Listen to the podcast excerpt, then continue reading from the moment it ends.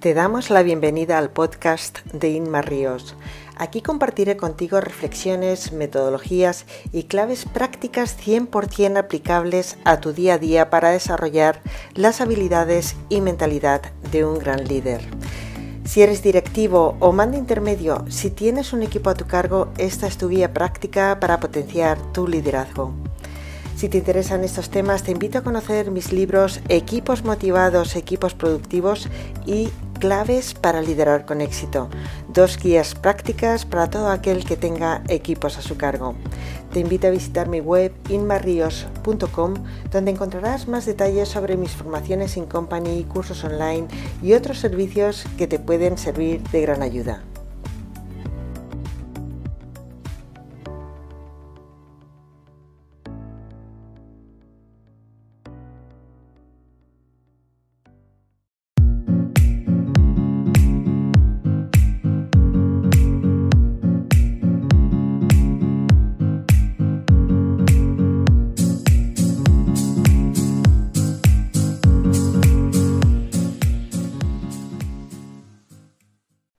Bienvenidos a Líderes Natos. Yo soy Lilia Tapia, directora ejecutiva de XD, empresa especializada en la transformación de líderes mediante el desarrollo de habilidades de comunicación persuasiva e imagen profesional, factores clave de liderazgo de las nuevas generaciones y porque ante todo somos personas, líderes natos, permite conocer a través de una amena charla los pasos que llevaron a los líderes de hoy a ser exitosos en su labor profesional, pero sobre todo a indagar en esos pequeños detalles que los han llevado a influir de manera auténtica en otras personas.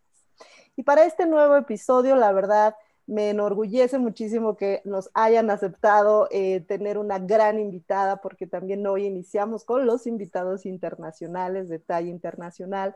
En esta eh, charla del día de hoy nos acompaña Inma Ríos, quien es ingeniero agrónomo por la Universidad Politécnica de Valencia aparte de sus estudios universitarios en España y en Francia y a lo largo de su trayectoria profesional, se formó en liderazgo y desarrollo personal en prestigiosos centros europeos como el Roffey Park y NCE, entre otros, aplicando estos conceptos a la gestión de equipos y al desempeño de sus funciones en empresas multinacionales. Ha dirigido departamentos de supply chain a nivel EMEA, que contempla Europa, Oriente Medio y África, gestionando proveedores, producción y equipos multidisciplinarios y multiculturales. Después de 10 años de experiencia profesional en multinacionales en diversos países europeos como Irlanda, Países Bajos y Francia, regresó a España en 2007. Ahora se dedica a utilizar esta experiencia en otros países y en multinacionales para inspirar y guiar a profesionales, equipos y empresas para conseguir sus objetivos a través de desarrollo personal, mentoring y formación. También es profesora en varios programas de MBA en FBS Fundesem Business School, docente y consultora homologada por la Escuela de Organización Industrial. Es máster de experto en coaching con PNL e inteligencia emocional, acreditado por la International Coach Federation y también es coach profesional certificada por la Asociación Española de Coaching, ASESCO. También certificada en coaching sistémico de equipos por la Academy of Executive Coaching de Londres. Es analista certificado de comportamientos y motivadores por TTI Talent Insights. Por toda esta trayectoria y más, Inma es experta en desarrollo de líderes y equipos de alto rendimiento autora de los libros de liderazgo Equipos Motivados, Equipos Productivos y del libro Claves para Liderar con Éxito. También creadora del podcast que se llama Entrena tu Liderazgo. Inma, muchísimas gracias por aceptar nuestra invitación. Bienvenida. Muchísimas gracias a ti, Lilia, por invitarme a, este podcast. Me parece una iniciativa muy, muy interesante y bueno, espero, espero cumplir tus expectativas. Estoy segura que sí. Será maravilloso platicar contigo y sobre todo por eh, lo que comentábamos ahorita antes de iniciar relacionado al tema multicultural, que, que traes un bagaje impresionante como tú mencionas, eres una mujer de mundo eh, y el, estar eh, al tanto del liderazgo mediante en los diferentes países o a través de diferentes culturas, pues nos va a dar también otra visión eh, interesantísima. Inma, pues además de, bueno, pues presentar toda tu trayectoria académica, a mí me encantaría que Inma por su cuenta se presentara y nos dijera quién es Inma, Inma Ríos desde el punto de vista más humano? Bueno, pues quizás esa es una de las preguntas más difíciles que, me han hecho nunca y quizá una de las más difíciles de responder, porque resulta que em, a mí no me gusta nada hablar de mí, me cuesta muchísimo, incluso cuando hay que hacer así algún tipo de elevator pitch o, por ejemplo, ahora que estabas leyendo mi trayectoria, pues como que, que me incomoda muchísimo oír hablar de mí, me parece pues... Eh, incluso, no sé, que puede llegar a aburrir a los demás eh, a, hablar de, esta trayectoria. Prefiero que la gente lo vaya descubriendo, pues mis talleres, por ejemplo, yo nunca me presento al principio del taller, voy contando luego mis batallitas, como digo yo, a lo largo del taller y así es como llegan a conocerme mis, eh, mis clientes y mis alumnos. Pero bueno, ¿qué te puedo decir? Pues eh, yo creo que soy una persona normal y corriente eh, sí que pues he intentado pues eh, hacerlo lo mejor posible tanto en mi vida profesional como en mi vida personal. Siempre que puedo pues eh, intento practicar la mejora continua. Pienso que siempre se puede mejorar en algo. no dejo nunca de formarme. De hecho esta semana he estado toda la semana haciendo un curso para pues poder ayudar mejor a mis clientes. Y pienso que, bueno, pues eh, he, tenido mis épocas mejores, mis épocas peores. he tratado siempre de tener pues cierto equilibrio en mi vida personal, mi vida personal. Es verdad que todo lo que he hecho lo he intentado hacer siempre de la forma más profesional posible en, el campo profesional. Y em, pues no sé qué más contarte. Es verdad que mm, también em, em, me he reinventado en diversas ocasiones, pues eh, épocas donde dices, eh, pues eh, aquí hay que, hay que, estás frente a una adversidad y hay que remontarla, pues siempre he intentado ver la mejor forma de, pues, superar esas dificultades. Pienso que las dificultades, si se gestionan bien, Em, pueden ayudar a, crecer eh, personalmente y profesionalmente y, a, fortalecernos si la gestionamos bien. Entonces, em, básicamente, y luego pues a nivel personal, eh, también lo que decías, el bagaje internacional, yo salí de, de España en el año 97, creo que fue, estuve 10 años fuera y eso fue algo que inicialmente cuando lo hice eh, pues mm, me resultó difícil porque en España estábamos viviendo una crisis tremenda y en realidad para mí fue pues como un renacimiento, o sea, fue eh, el inicio de 10 años de un desarrollo profesional y, personal tremendo. Quizá eso es em, una de las cosas que más me ha marcado, tanto en mi vida personal como en mi vida profesional. Mi marido es de Holanda, por ejemplo. Mis hijas también son bilingües, vamos, somos una familia muy multinacional. Súper internacional. Y yo creo que eso también me ha marcado a pues eh, un poco abrir la mente a, entender otras culturas, a entender eh, que hay diferentes formas de hacer la misma cosa. Y...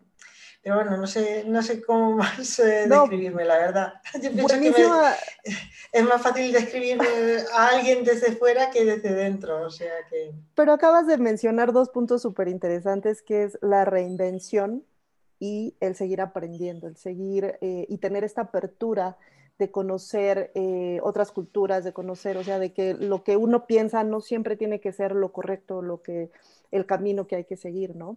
Y a veces, em, enfocando esta información que tú nos das ahora hacia eh, cómo se gestionan equipos y cómo se liderean equipos, em, es muy común ver a estos líderes que, eh, pues no, son cerrados, ¿no? Son personas que, pues, literal son autoritarios, dicen pues es porque yo digo. Y em, en este tema de reinvención y de seguir aprendiendo, creo que es una de las herramientas o de las, no sé si mencionarla como una habilidad que uno debe tener para realmente influir en su gente. Y entonces entramos al medio, al, entrar al, entramos al punto de conocer estas competencias, estas habilidades que se deben de tener, eh, que van de la mano con un buen conocimiento en este punto y una buena actitud relacionada a esto como una competencia. Entonces, me gustaría un poco entrar en este tema, Inma, contigo, de saber, para ti, cuáles serían estas competencias que un liderazgo hoy, así es como o sea, las debes de tener y si no, enfócate en desarrollarlas para poder influir en tu gente. Pues eh, precisamente Lilia, me, alegra que me hagas esta pregunta porque esa fue la intención del último libro que escribí, Claves para liderar con éxito. Es un libro que escribí em, intentando recopilar todas esas habilidades que a mí me, ayudaron em, a, lo largo de, mi vida, sobre, sobre todo cuando iba... Eh, avanzando en mi vida profesional o cuando llegaron puestos que resultaron desafiantes o un reto para mí, como por ejemplo la primera vez que tuve un equipo a mi cargo, e intenté recopilarlas todas en, en este libro. Em, yo diría, bueno, las agruparía como en cuatro bloques. ¿vale? Por un lado, em, pienso que hay una parte muy importante que es el autoliderazgo. No podemos pretender liderar a otros si no somos capaces de liderarnos a nosotros mismos. ¿Y qué engloba esto de autoliderazgo? Pues pienso que eh, el punto fundamental para empezar a mejorar es conocer qué es lo que tenemos que mejorar, hacer un buen ejercicio de autoconocimiento, ser capaces de tener em, la capacidad de ver qué tenemos mm, como puntos fuertes y qué tenemos como áreas de mejora. Si no sabemos lo que tenemos que mejorar, nunca seremos capaces de mejorarlos. Luego también, eh, dentro de autoliderazgo, el gestionar bien la inteligencia emocional. Em, de hecho, hay estudios que demuestran que eh, el éxito de cualquier líder en las organizaciones depende entre un 85 y un 90% de la inteligencia emocional. Y aquí estamos hablando de em, la capacidad de gestionar el estrés, la capacidad de gestionar el trabajo, el fracaso, perdón, eh, la, capacidad de, gestionar esos momentos difíciles donde tenemos que sacar motivación, incluso motivar a otros cuando, cuando la situación es muy adversa. Y luego eh, esa capacidad de mejora continua, lo que te decía antes, el ser capaz de estar continuamente viendo cómo podemos mejorar, qué podemos aprender. El día que pensemos que lo sabemos todo, que nos tenemos nada más que aprender, ese día será el, principio de nuestro fin. Totalmente. Siempre hay algo que aprender. Exactamente. Y luego el mundo está moviéndose cada vez más rápido, cambiando cada vez más deprisa y tenemos que ser capaces de, ir actualizando nuestras habilidades y nuestros conocimientos. Ese era el primer bloque, autoliderazgo. Un segundo bloque, bloque yo lo he denominado mm, inteligencia social. Al final, un líder es un una figura que interacciona con personas, interacciona con sus iguales, interacciona con sus, eh, con sus equipos, interacciona con clientes internos y externos, interacciona con personas. Entonces, tener la habilidad de desarrollar buenas relaciones personales, y que sean sanas, que se aporte valor a los demás, e incluso trabajar la marca personal. Eh, esto eh, quizá en el pasado algo, era algo más de pues no sé, de, celebrities o de, los influencers políticos o de los influencers, pero ahora cualquier, cualquier líder em, o cualquier CEO de una empresa, cualquier empresario puede trabajar su marca personal. Esto es algo que cada uno de nosotros podemos hacer. De hecho, LinkedIn, eh, LinkedIn o LinkedIn, no sé cómo lo llamáis en, México. igualito, eh, igualito. Jugamos con las dos palabras.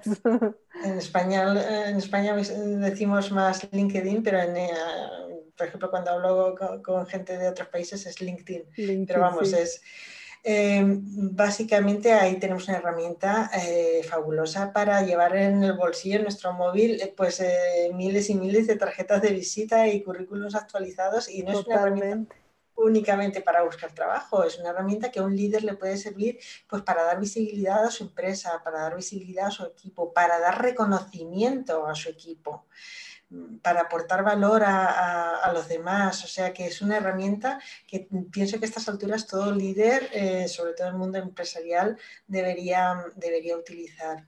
Luego también otro em, bloque, un tercer bloque sería el tema de la gestión de nuestro tiempo y de la productividad. No podemos pretender que nuestros equipos sean productivos si nosotros no lo somos. Y luego también em, yo me encontré, la primera vez que tuve un equipo a mi cargo, que cuando tienes un equipo a tu cargo, de repente las prioridades como que cambian. Cambian. Mm, porque ya de repente ya no es hacer tus tareas, sino hacer que tu, que tu equipo eh, se encargue de esas tareas y, se trata de eh, em, darle una prioridad principal al equipo, a la gestión del equipo. Y eso em, requiere tiempo, requiere energía. Tenemos que también ayudar a nuestro equipo a ser productivo. Em, y hay una serie de habilidades que nos pueden ayudar y pienso que son muy necesarias. Un líder eh, puede tener mm, una cantidad tremenda de cosas que hacer y es importante que las sepa priorizar, que sepa poner lo primero lo primero, que sepa eh, qué cosas pues tiene que delegar y que sepa qué cosas, en qué cosas tiene que poner el foco para llegar, para avanzar a donde quiere llegar. Em, y la última eh, habilidad, y aquí estoy hablando de líderes que, que tienen equipos a su cargo, y, no por ello la menos importante es la habilidad de gestionar equipos, el liderazgo de personas. Em, nos estamos encontrando, por lo menos yo me estoy encontrando ahora en las empresas cada vez más, eh, temas nuevos, em, temas nuevos que si ya liderar personas probablemente es una de las tareas más difíciles que alguien puede tener, Mm, yo la primera vez que tuve un equipo a mi cargo mm, no me había enseñado a nadie a liderar equipos. Y yo tengo que reconocer que en mi carrera profesional es lo más difícil que he hecho liderar personal. Lo que funciona con una persona no funciona con otra.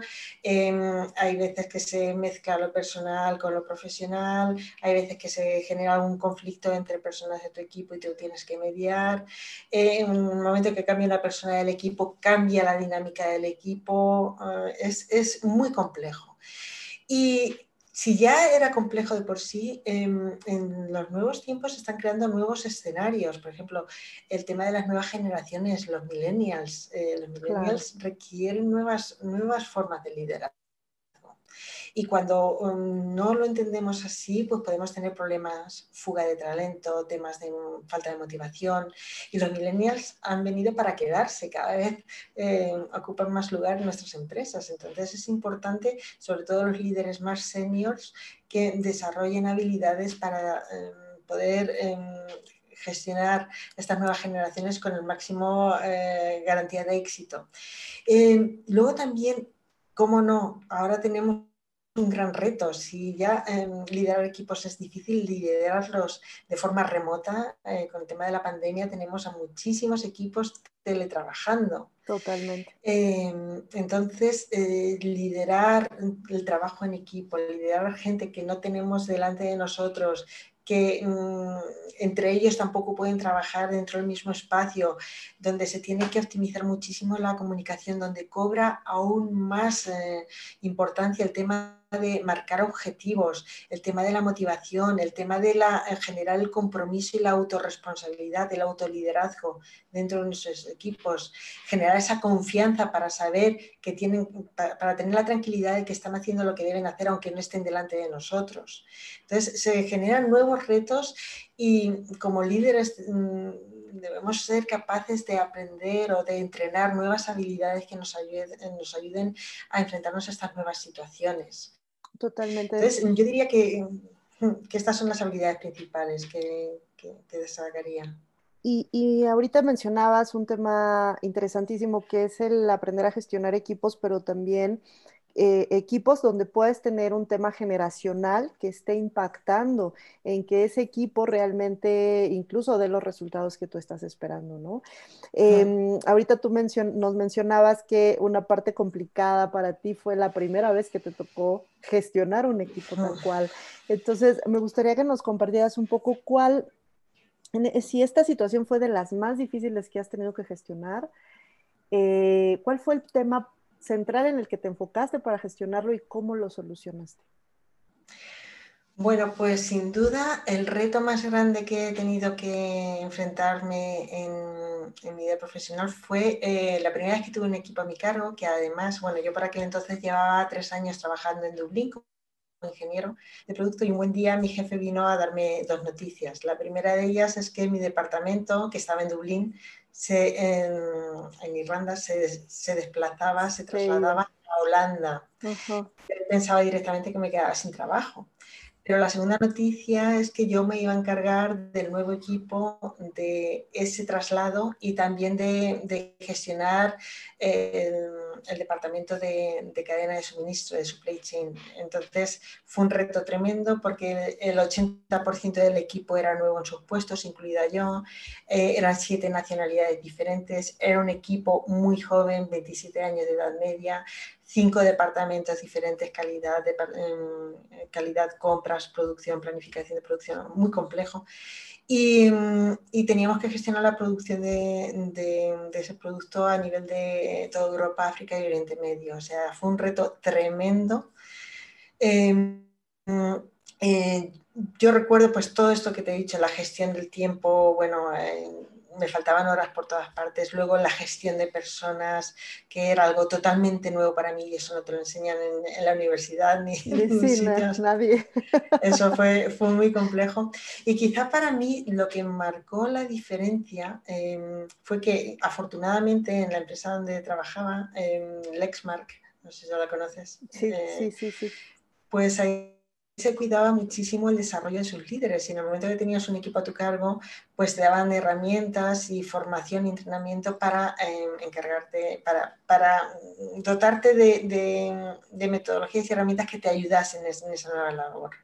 Y es cierto que a los poquitos meses de empezar me enviaron a, a Park, a Inglaterra, eh, allí aprendí metodologías, herramientas. Algunas de ellas no me llegaron a funcionar porque eran demasiado teóricas. Otras eh, pude implementarlas, pero no tampoco conseguí resultados, pero hubo una serie de herramientas que sí que las implementé y me funcionaron. Y este tipo de herramientas, pues no sé, como el concepto de liderazgo situacional, el concepto de líder coach, el concepto de cómo marcar objetivos, me ayudaron muchísimo. O sea, fue agarrarme a ciertas herramientas, ciertas metodologías que por lo menos me daban una guía de cómo hacer eh, esa misión tan, tan complicada de gestionar personas. También es verdad que mm, eh, eh, me hicieron informes de autoconocimiento que me permitieron conocerme mejor a mí misma y saber cuáles eran mis puntos fuertes, puntos de mejora. O sea, hubo, una parte de metodología y otra parte de desarrollo personal importante que me ayudaron a, gestionar esa situación. Y aún así era difícil, porque yo admiro muchísimo a, los líderes que tienen gente a su cargo, porque es cierto que es un tema muy complejo Buenísimo. Y en estas herramientas que tú aprendiste, eh, ahorita también quiero enlazarlo a una de las primeras que mencionabas en los bloques de las competencias que el líder de hoy básico debe de tener, que es el tema de la inteligencia, eh, la inteligencia emocional. ¿Qué tanto tú tuviste que desarrollar eh, esta parte o, a lo mejor cómo la aplicaste para gestionar este equipo a través, utilizando herramientas de inteligencia emocional. Y de la mano de esta pregunta, Inma, también quisiera explorar el tema, para ti, ¿cuál sería de todo lo que hoy sabemos de inteligencia emocional, que si bien eh, pues eh, creo que últimamente lo, pongo entrecomillado, al menos aquí en México eh, se, ha puesto de moda cuando sabemos que es una disciplina pues que desde hace muchos años diferentes autores empezaron a introducir el concepto, incluso con otros nombres. pero hoy día se ha retomado el tema de la inteligencia emocional. Entonces, ¿cuáles aprendiste tú y para ti cuáles son de todos los aspectos de la inteligencia emocional los más importantes que hay que desarrollar como un líder de un equipo? Bueno, pues aquí es cierto que la inteligencia emocional cada vez cobra más importancia dentro de las empresas. Eh, yo creo que por fin se han dado cuenta de, la importancia que tienen. Y bueno, aquí yo destacaría una que, bueno, eh, que yo afortunadamente eh, nací con ella, el tema de la empatía, bueno, es cierto que, yo desde chiquitina em, recuerdo pues eh, meterme en la piel de los demás, incluso lo sufría muchísimo a veces, sufría muchísimo de ver a gente sufrir, ¿vale? Entonces, eh, yo afortunadamente esa la tengo de forma innata, ¿vale? El tema de la empatía y pienso que me ha ayudado muchísimo, muchísimo. Eh, a lo largo de mi vida profesional y me sigue ayudando.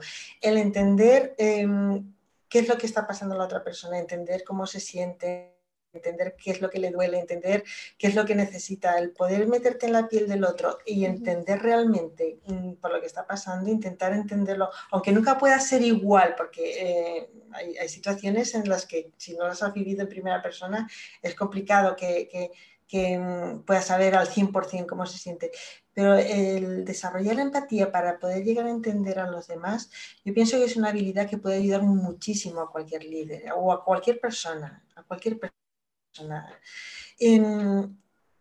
Hay otras que me han costado más. Por ejemplo, la, gestión del estrés. Em, esa, por ejemplo, esa, es una dura de pelar. ¿eh? La gestión del estrés pienso que es una, que, eh, una habilidad que, que los líderes están muy expuestos a altos niveles de estrés y pienso que es muy importante saber cuándo hay que parar, o sea, saber reconocer, porque inteligencia emocional por un lado es em, reconocer esas emociones, saber, saber reconocerlas, saber mm, darnos cuenta cuando están aflorando y luego está la siguiente parte que es la de eh, gestionarlas. Exacto, eh, correcto. Y no digo controlarlo, digo gestionarlas adecuadamente. Tanto nuestras emociones como la de los otros. ¿vale? Saber reconocer esas emociones de los otros y también saber cómo mm, comportarnos o gestionar esas emociones que está teniendo el otro es, también muy importante. Entonces, como líder yo destacaría la, empatía, como saber reconocer y gestionar bien las emociones de los demás y em, quizá gestionar las emociones difíciles como son especialmente el estrés y especialmente la gestión del fracaso. La gestión del fracaso, yo lo que me ha enseñado toda mi trayectoria es que un fracaso eh, o una equivocación, si se gestiona bien, puede ser el mejor de, los másters y el mejor de los cursos y el mejor de los maestros que podemos tener. o sea, cuando tengamos un error, ser capaz de reconocer que hemos tenido ese error y ser capaz de decir, vale, ¿en qué me he equivocado? ¿Qué he aprendido de esto? ¿Qué es lo que tengo que hacer la próxima vez para no volver a caer en esto? Esa puede ser una, de las mejores enseñanzas que podemos eh, eh, tener eh, presentes. No, se trata de caer en el victimismo o de caer en una otra autocrítica que sea destructiva, sino una, autocrítica constructiva y saber sacar la lección de ese error. Yo pienso que es una parte muy importante también de la inteligencia emocional.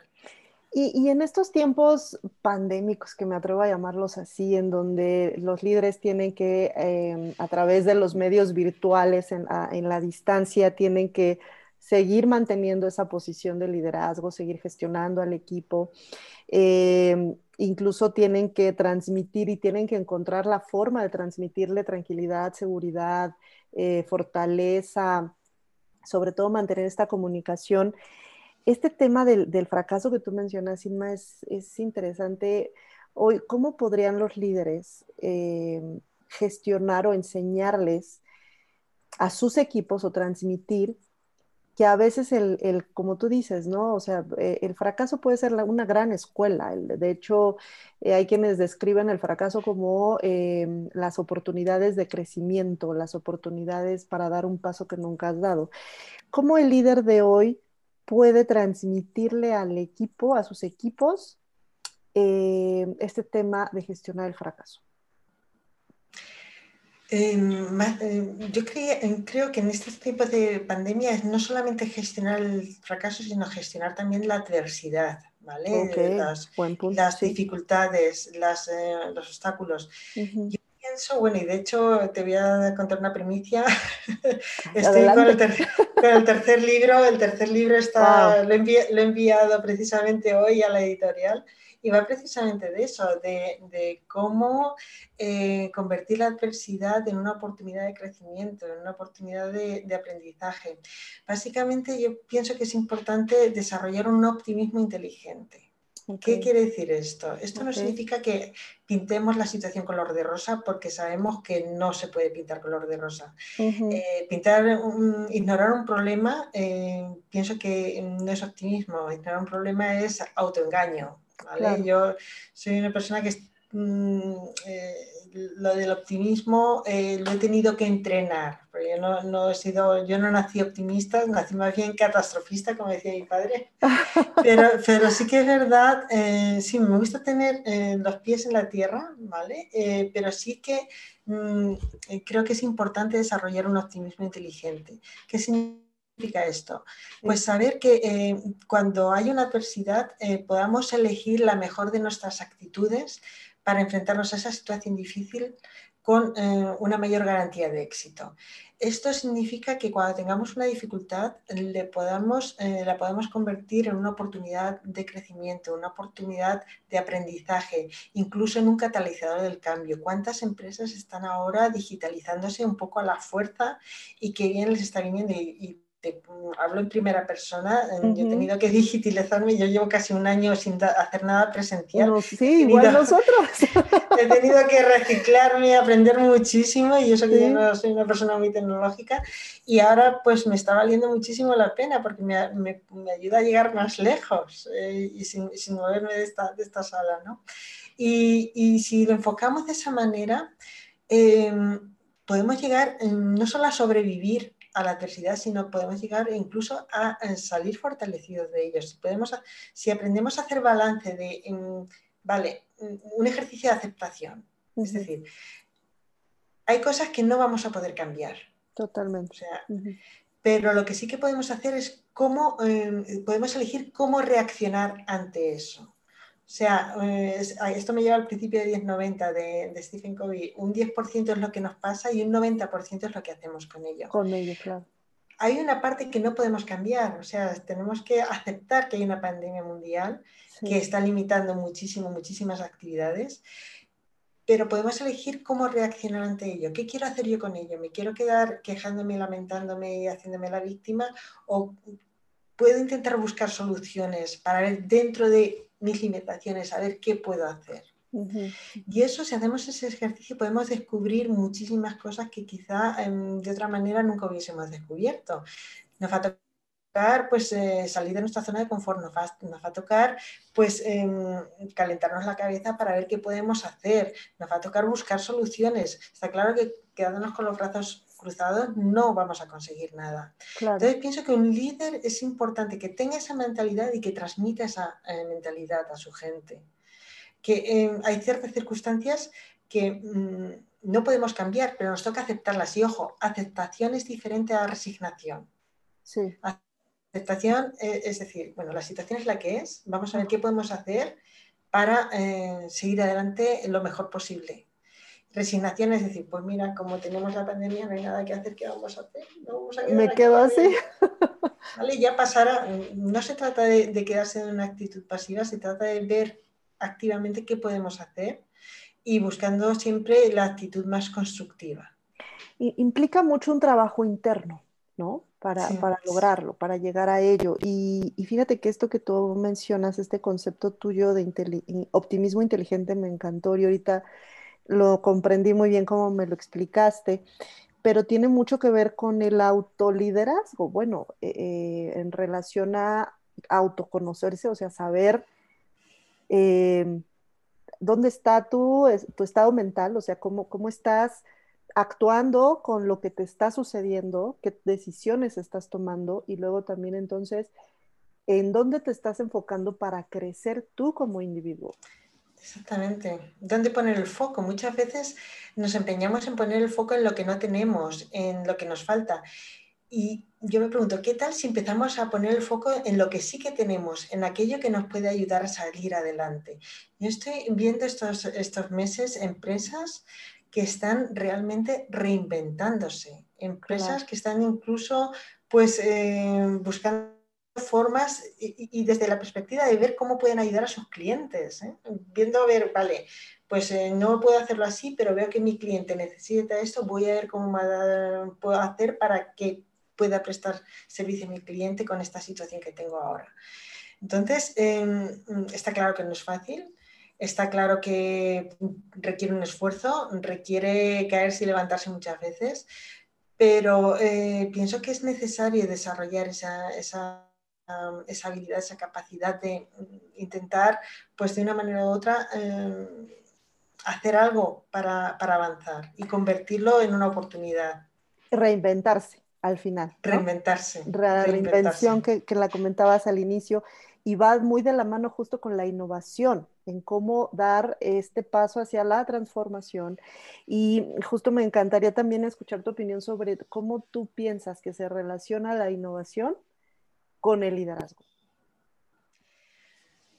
Vale, yo aquí pienso, sobre todo eh, hablando de líderes que gestionan personas, que es eh, lo, que, lo que tengo más en mi día a día con mis clientes, pienso que mm, pueden ir muy de la mano y deben ir muy de la mano. De hecho, cuando un líder em, empodera a su equipo a que genere ideas, a que lo que decías tú antes, hay veces que eh, si pensamos hacer siempre o tenemos ideas fijas de hacer siempre las mismas cosas o es el líder el que, el que intenta imponer su forma de hacer las cosas, hay poco, poco, poco sitio para la innovación.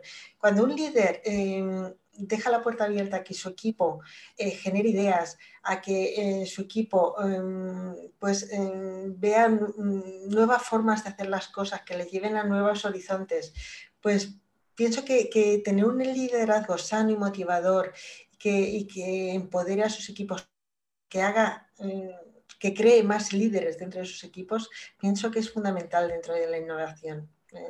Eh, el crear nuevas formas de hacer las cosas.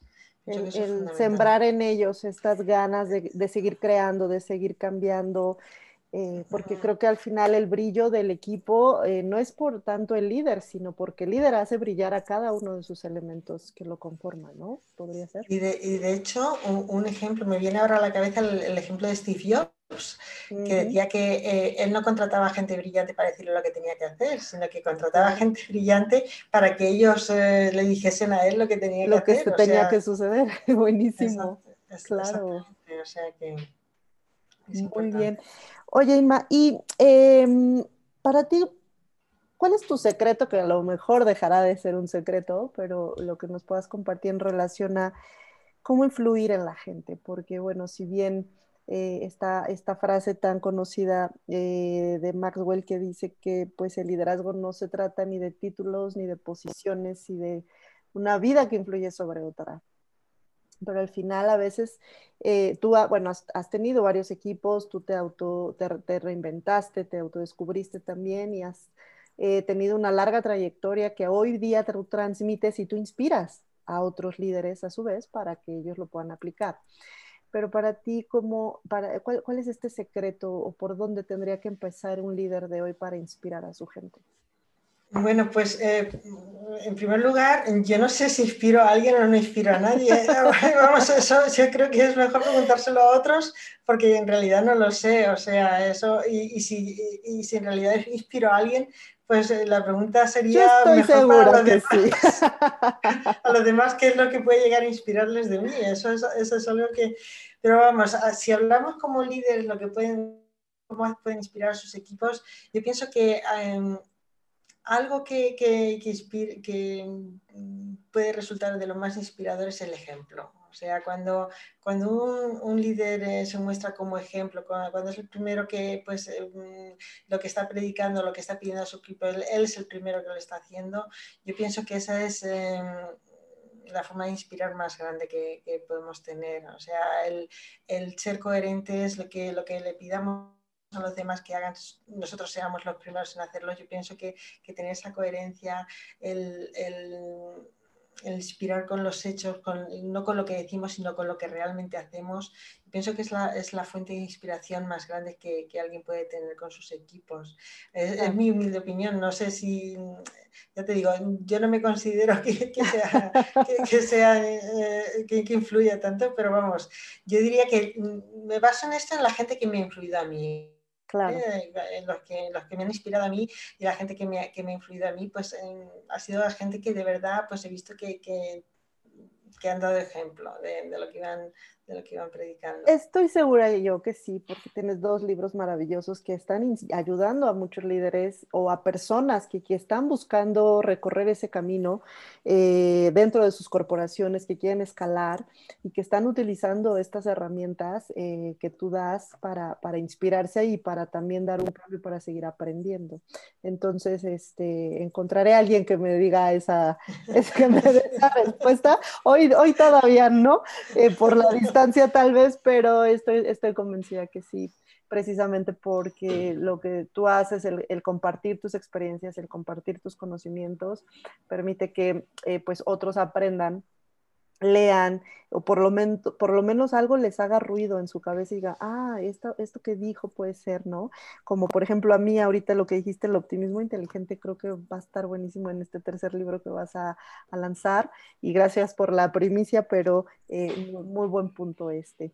Y em, Inma, quisiera ser muy consciente del tiempo. Em, y me quedan solo dos preguntas más para ir cerrando.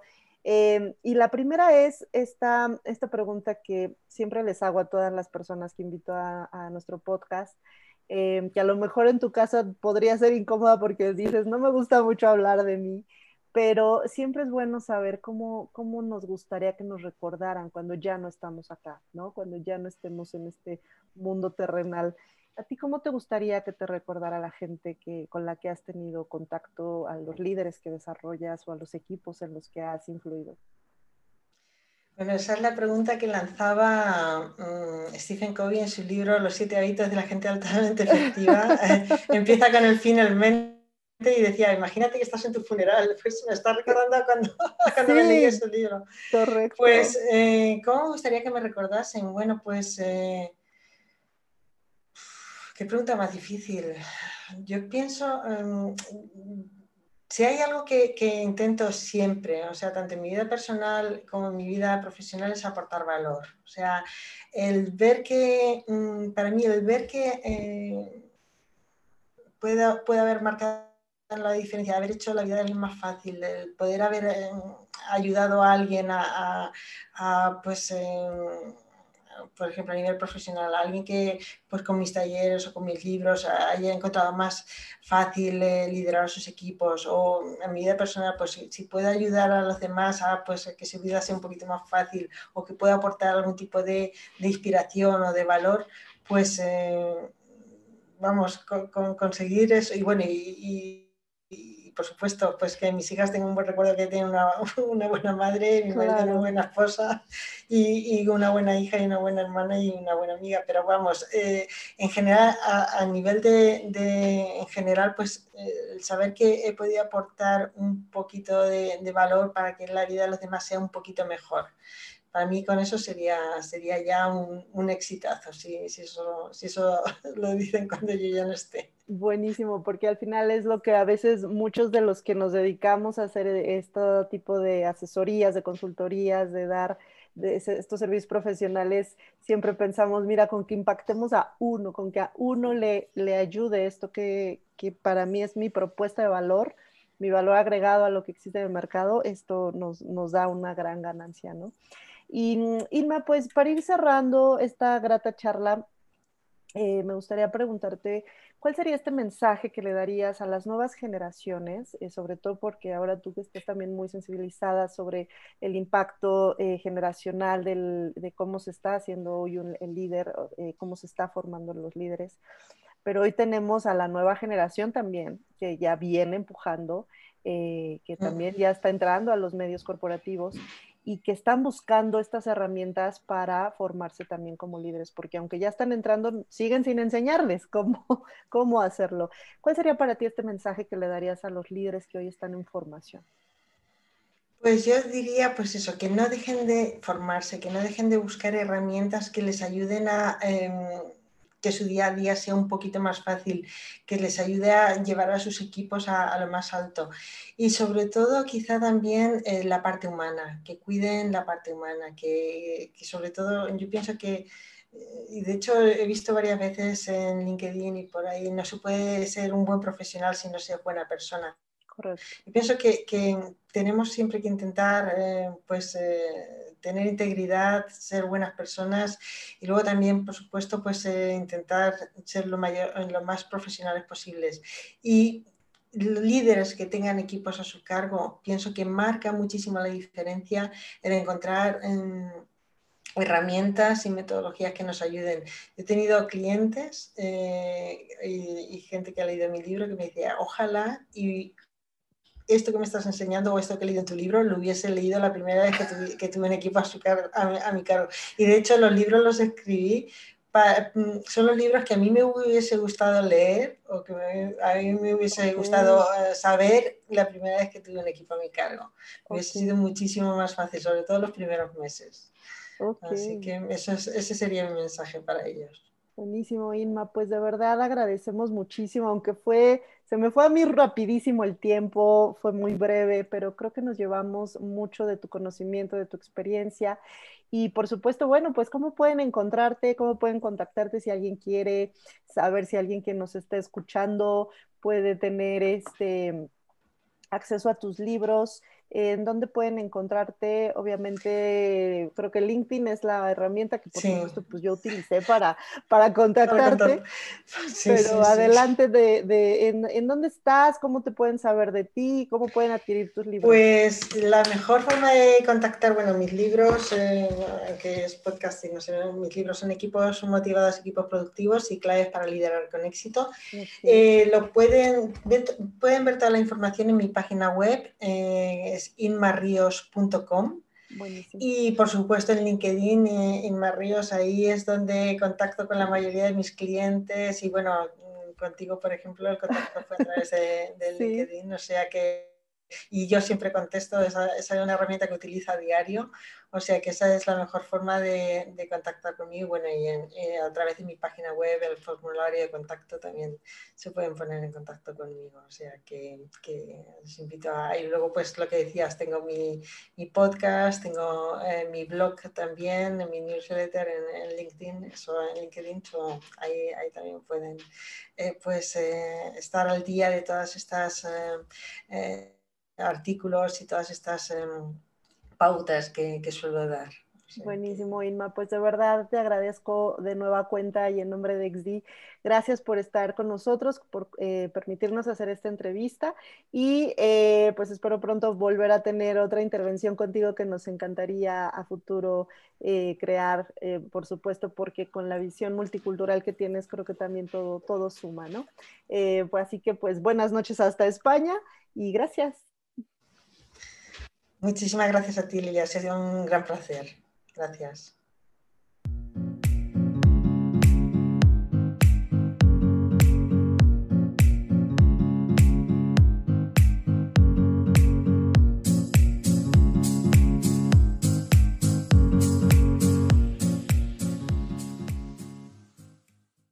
Si te ha gustado este podcast, te invito a conocer mis libros eh, Claves para liderar con éxito y Equipos motivados, equipos productivos. Dos guías prácticas para todo aquel que tenga equipos a su cargo. Y también puedes encontrar más información en mi página web inmarrios.com. Gracias.